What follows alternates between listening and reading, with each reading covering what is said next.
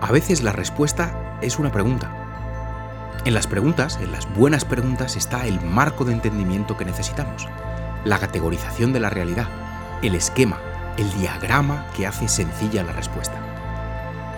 Hace unos meses me hice una que resuena en mi mente constantemente, como una sirena antiaérea, y que me hace ver la realidad con una lente distinta, como si pudiese ver en rayos X o con una cámara térmica.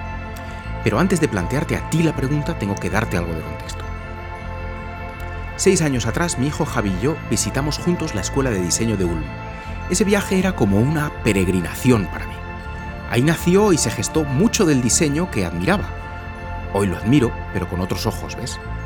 Y ahí trabajaron, enseñaron y aprendieron algunos de los grandes del siglo XX. La visita, sin embargo, tuvo en mí el efecto contrario. De repente todo ese funcionalismo, esa racionalidad, esa modernidad utilitarista, me heló el corazón. Meses después, en Cádiz, con mi amigo Terrés, la luz, la comida, la humanidad y la vitalidad que todo lo impregnaba, me ayudaron a componer una síntesis algo personal. Ahí nació esa idea que repito a menudo, de Ulma Cádiz, y también ahí se gestó mucho de lo que hoy es el Instituto Tramontana. Hace un año volví de nuevo a Ulm, esta vez con alumnos del instituto. La visita fue con guía y a ella le agradezco que aclarase, que sintetizase en una frase mucho de lo que yo sentía pero no sabía verbalizar. Lo dijo muy claro.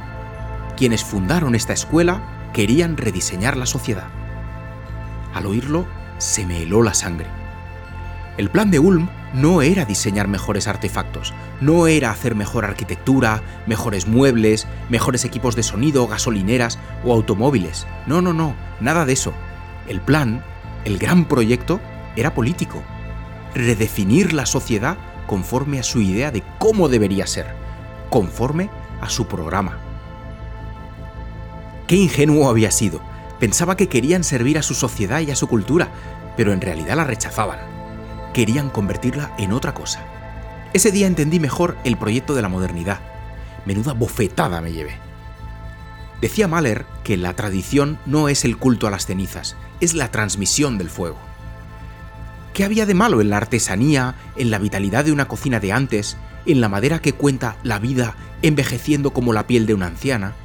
¿Qué les molestaba de los objetos que adornamos porque sentimos importantes? De ensalzar lo sensorial, de honrar nuestras raíces o de que queramos conservar aquello que sentimos bello y bueno? ¿Qué les llevaba a despreciar todo lo pasado e idealizar todo lo nuevo? Mi sector, el del diseño y el producto digital, vive obsesionado con mirar hacia adelante. Se habla siempre de la novedad constante, de la revolución de esto y aquello, de que nada va a ser igual, de cambiar el mundo. ¿Por qué cambiarlo, maldita sea? ¿Por qué no simplemente tratar de mejorar lo que está mal y de potenciar lo que está bien? ¿Qué resentimientos más grandes debéis de tener para no ver tanto bueno, para querer arrasar con todo, para hacer tabula rasa? ¿Por qué rehacerlo todo sin aceptar, sin entender y sin contemplar? ¿Cuánta belleza, cultura y legado destruye vuestro proyecto? Nada se puede entender ni apreciar, nada se puede ya salvar cuando habéis iniciado los derribos, cuando entran las excavadoras y empezáis a hormigonar ese mundo nuevo que tanto anheláis. Idealizar lo futuro conlleva ignorar lo pasado. Soñar con algo que aún no existe, y quizá no exista jamás, nos lleva a ignorar lo que sí ha pasado y lo que ahora está siendo. Ensoñación frente a aprendizaje. Insatisfacción frente a contemplación. Me preguntan, a menudo, qué libros leer para aprender de diseño de interacción y de experiencia de usuario. Suelo responder con algo de sorna, y cierto es novismo, no nos engañemos, que ninguno de menos de 50 años, pues su vigencia es el indicador de la cantidad de verdad que contienen. Con los actuales, cautela y prudencia, y sospecha abierta con los que hablan de futuro. Así, en general, con todo lo que atañe a aprender de diseño.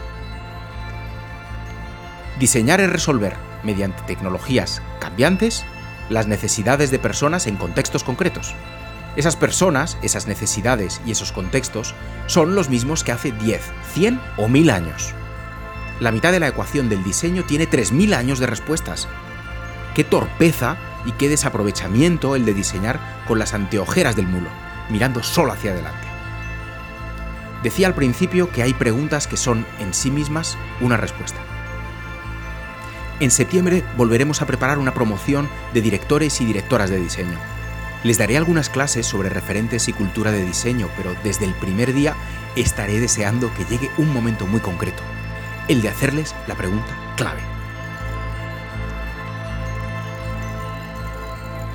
¿Diseñas para servir a tu sociedad o para cambiarla? ¿Diseñas para enriquecer tu cultura o para crear una nueva?